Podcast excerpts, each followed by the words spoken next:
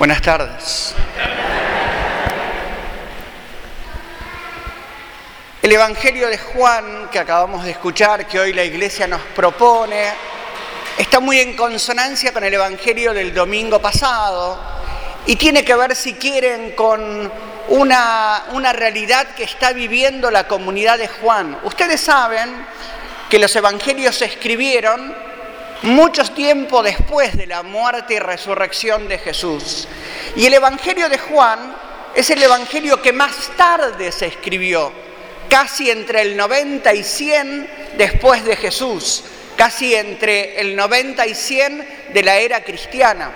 Nosotros tenemos la idea de que la iglesia, después que Jesús nació, vivió, anunció, murió en la cruz, resucitó, como que la iglesia creció y vivió como sobre rieles, como, como que todo fue claro desde el principio.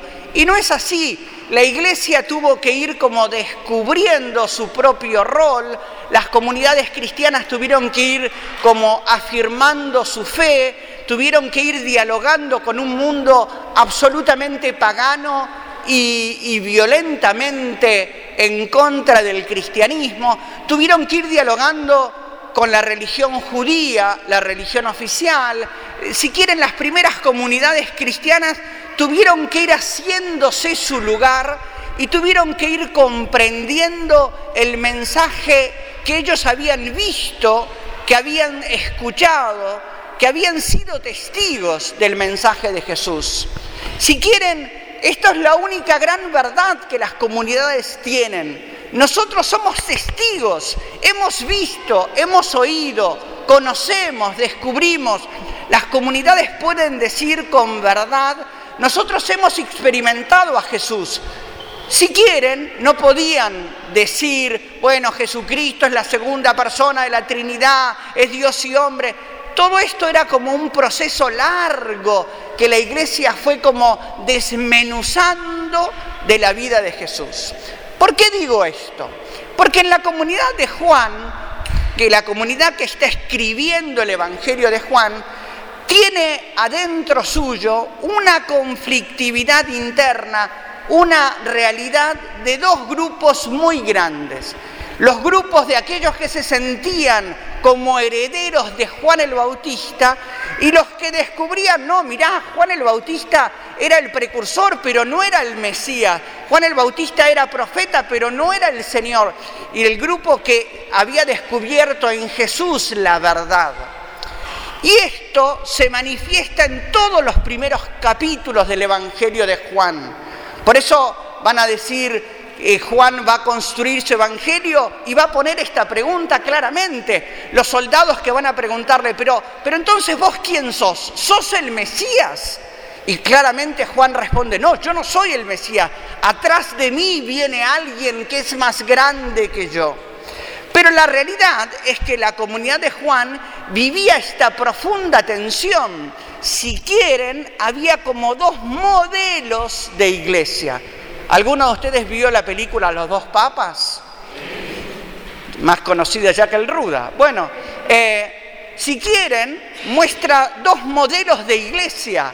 Lo que le pasó, si quieren, a la primer comunidad de Juan, lo que le pasó a la primer comunidad de Juan el Evangelista, de descubrir que dentro suyo había dos modelos de iglesia. Uno, representado por lo que Juan el Bautista representaba, el último profeta del Antiguo Testamento, un hombre como si quieren muy recto, muy fiel, muy exigente, pero que tiene la ley, el cumplimiento de la ley, como el centro de la religión.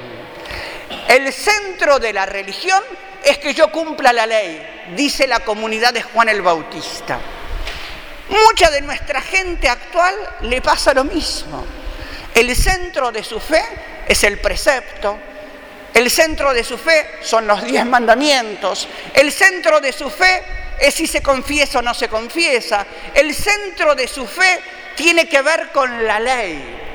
La comunidad de Juan, propia de la comunidad de Jesús, dice, no, donde está el Espíritu está la libertad que no significa hacer cualquier cosa, es ir a lo esencial de la fe. Jesucristo el Señor que vivió, se entregó, Jesucristo el Señor que dio su vida, Jesucristo el Señor que fue capaz de entregar todo y dar vida a los que lo rodeaban, dar vida aún hasta la locura de la cruz. Jesucristo el Señor es el sentido de nuestra fe. Podríamos decir que hoy pasa lo mismo en nuestra iglesia, ya no con la figura de los dos papas, pero mucha gente se escandaliza de los pecados de la iglesia que tenemos que combatir. No hay que minimizar ningún pecado de la iglesia, hay que combatirlo, pero mucha gente por el pecado de la iglesia pierde su fe. ¿Por qué? Porque su fe estaba agarrada de los hechos religiosos. Su fe estaba agarrada de la misa que venía, del cura que predicaba, de la confesión que realizaba, del cumplimiento que vivía. Cuando la realidad es que nuestra fe es un vínculo personal y comunitario con Jesús de Nazaret. Y que si este vínculo no está, nuestra fe no se puede sostener. Nuestra fe termina siendo vacía, ritual, pero no esencial. Termina siendo gestual, pero no cordial. Termina siendo una fe que cumple, pero no una fe de la existencia. Y lo que el Evangelio de Juan quiere presentarnos, y este texto quiere presentarnos es, miren, Jesús es el sentido. Vincúlense, miren, ese es el Cordero de Dios. Él es el que vivía antes que yo. Él es el que quita el pecado del mundo. Todo el Evangelio que acabamos de leer es, si quieren, la gran señal. Juan el Bautista que está señalando a Jesús y dicen, es Él. Beban de su fuente, vivan de su vida, escuchen sus palabras, alimentense de su existencia. Si no lo hacemos, nuestra fe sigue siendo una fe exclusivamente de gestos exteriores sin encuentro interior. Y será por eso que la iglesia pierde adeptos.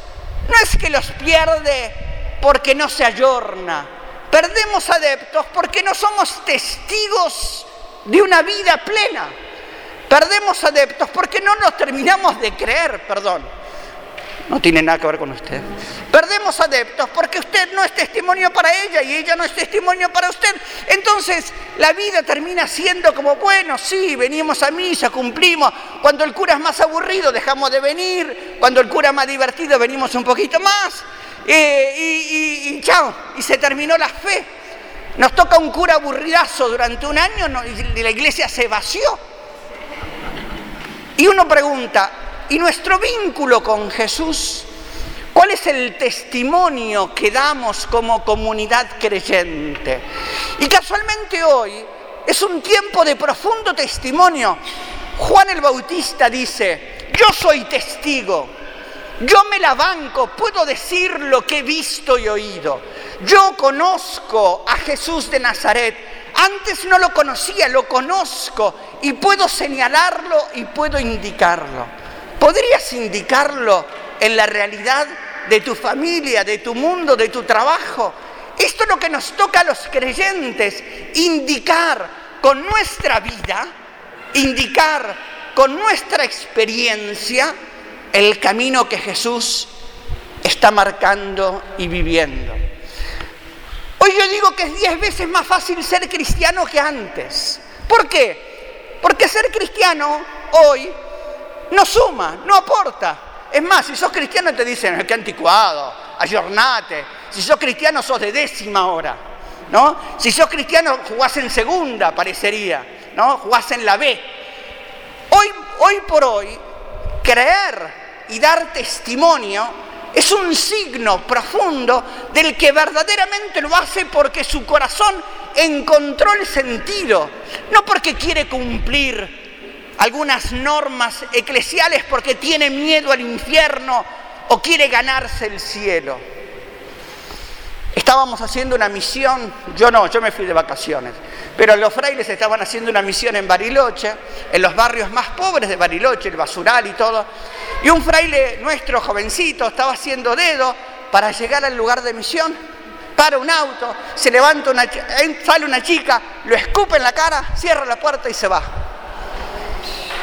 Hoy yo le decía, qué bárbaro, qué bueno, me parece fabuloso, eh, terrible por el gesto de violencia, pero me parece fabuloso porque hoy esa chica lo que dijo es que tu hábito me genera una bronca, me genera lo que vos me manifestás, me genera una reacción en negativo, violenta, terrible, irrespetuosa, pero tu, tu vida me genera reacción. ¿Generamos reacción en alguien? ¿O nuestro cristianismo no molesta a nadie? Porque es terrible. Si nuestro cristianismo no molesta a nadie, es que soy igual a todo el mundo. Y deberíamos generar al menos la pregunta, ¿de qué fuente bebe esta persona que se la ve plena, buscadora, feliz, eh, con el intento de vivir una vida en serio? ¿De, qué fuente bebe esta persona que se le, se le descubre un picante distinto a los que conozco. Jesucristo es lo que nos dice el Evangelio de hoy. Miren, yo lo conozco y doy testimonio. Y esta es la gran pregunta hacia nosotros como comunidad creyente. Primero, si nuestra fe está basada en la ley o está basada en el encuentro. Si nuestra fe es una fe religiosa o una fe creyente en Jesucristo. Si nuestra fe debe de la vida de Jesús o cumple normas y mandamientos. Y la segunda gran pregunta que nos hace el Evangelio de hoy es, ¿somos testigos? ¿Somos realmente, en nuestra vida, es testimonio, señala a Jesús de Nazaret? Nuestra vida muestra que vivimos distintos, no que somos mejores, ¿eh? no que somos mejores, que vivimos distinto y que hemos encontrado un modo de vivir que quizás es contracorriente, pero que llena nuestra vida de gozo, que llena nuestra vida de una plenitud que solo Jesús puede darnos. Y esta es la gran pregunta que nos hace hoy el Evangelio a nosotros, creyentes. ¿Podemos decir con Juan el Bautista, lo que he visto y oído, eso les cuento. ¿Cuántos de nuestros hijos no creen? Yo no tengo hijos, por si acaso. ¿eh? ¿Cuántos de nuestros hijos no creen? Porque les hemos transmitido normas. Confesate, tomar la primera comunión, anda a misa, pero no los hemos ayudado a encontrarse con Jesús. ¿Cómo sostengo la fe si no me encuentro con Jesús? ¿Cómo hago para vivir contracorriente si no es bebiendo de una fuente que me dé verdaderamente vida en abundancia? Por eso se nos invita a preguntarnos, primero, ¿de qué fuente bebemos nuestra vida? Y segundo, ¿somos testigos de Jesús? No nos hace mejor que nadie, nos hace servidores de todos. Y esto es el drama que terminamos siendo servidores de la piba que abrió la puerta y escupió el hábito, terminamos eligiendo ser servidores de ella, aunque ella no se dé cuenta. Y esto es el escándalo del Evangelio. Y esto es el escándalo de la vida creyente en serio. No una iglesia que sale con la espada a cortar cabezas a quien piense distinto a ella una iglesia que se hace servidora de todos, aún de los que la escupen. Y esto es lo que nos dijo la primera lectura. Este es mi servidor. Este es el que se ha dispuesto la vida en clave de servicio, en clave de dar vida a otros, en clave de fecundar la vida de los otros. Ojalá que el Evangelio que hoy Juan nos regala nos ayude profundamente a animarnos, a ser testigos. Yo tengo algo que mostrarte. que es la fuente que me da gozo.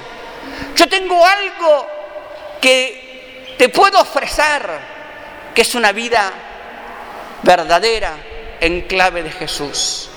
No le ofrezcamos religión y normas, aunque después tengamos que cumplirlas, pero ante todo ofrezcamos una vida que es la del Evangelio, un Jesús que nos libera, que nos despliega, un Jesús que nos da sentido.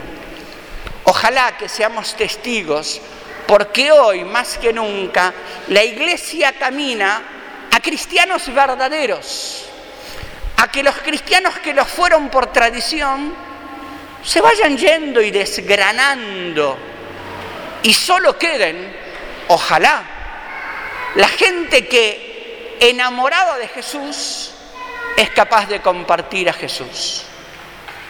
Que así sea.